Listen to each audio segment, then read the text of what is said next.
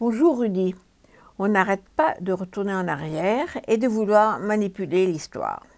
Je ne vais pas parler aujourd'hui encore et encore de la défense de Pétain par Éric Zemmour, qui affirme que Vichy a sauvé les juifs français sans s'embarrasser des faits et des chiffres. Donc, je ne parle pas de Zemmour, mais je vais revenir sur le nouveau faux scoop mondial qui s'est attaqué au symbole moderne de l'Holocauste, Anne Frank, la jeune Hollandaise de 13 ans dont le journal est immortel. En janvier, lancé comme la révélation d'un cold case télévisuel, un livre débarque tel un coup de tonnerre avec ce titre choc. Il s'appelle La trahison d'Anne Frank. L'éditeur américain HarperCollins a monté cette opération de promo commerciale interdisant une relecture par les historiens. Son équipe a travaillé pendant Six ans, disent-ils, pour investiguer et trouver qui a trahi la famille Franck arrêtée dans la cache installée par Otto Frank dans une annexe de son entreprise d'Amsterdam. Pendant deux ans, Anne, sa sœur, ses parents et la famille Van Pels avaient réussi à échapper à la mort et Anne racontait tout dans son fameux journal. Elle mourra à 15 ans dans les camps. Otto Frank, seul survivant de la déportation, publiera le journal de sa fille. On pourrait se dire que réussir à se cacher en pleine ville occupée par les Allemands est plutôt un miracle. Sachant que beaucoup de gens étaient au courant, aidaient et nourrissaient ces huit juifs cachés derrière une fausse bibliothèque. Une seule maladresse aurait pu révéler la cachette.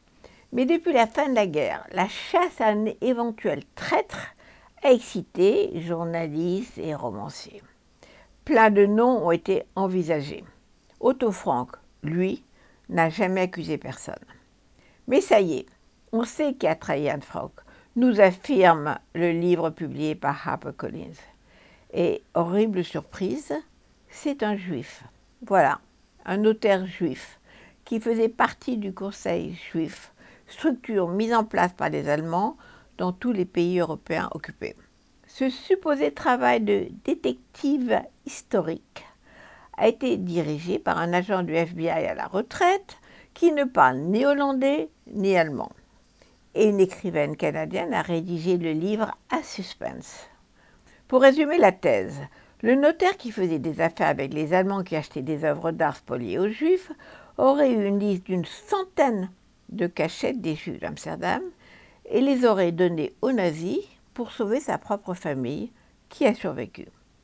Le livre met quelques conditionnels, des probablement, ou que les enquêteurs sont certains à plus de 75% de la vérité, et ça suffit pour ce fabuleux coup éditorial lancé par HarperCollins qui a vendu les droits du livre dans 20 pays. La bombe explose médiatiquement. Le nom du traître juif est jeté à la planète sans hésitation tous les médias reprennent la nouvelle sans point d'interrogation. On ne conteste pas la trahison de juifs par un juif. Pourtant, les historiens hollandais ont tout de suite émis des doutes, à commencer par l'idée que le notaire ou le conseil juif aurait eu des listes des caches des juifs à Amsterdam. Invraisemblable. Et quand les Allemands ont envahi la cachette des Francs le 4 août 1944, le conseil juif n'existait plus depuis longtemps. Le notaire et sa famille avaient disparu, partis se cacher eux aussi.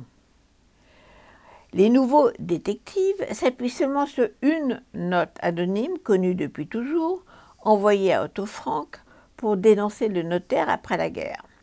Le grand historien et juriste anglais Philip Sands, qui a fait la critique du livre, note qu'il repose sur un simple document, sans date, anonyme et recopié sur une machine à écrire.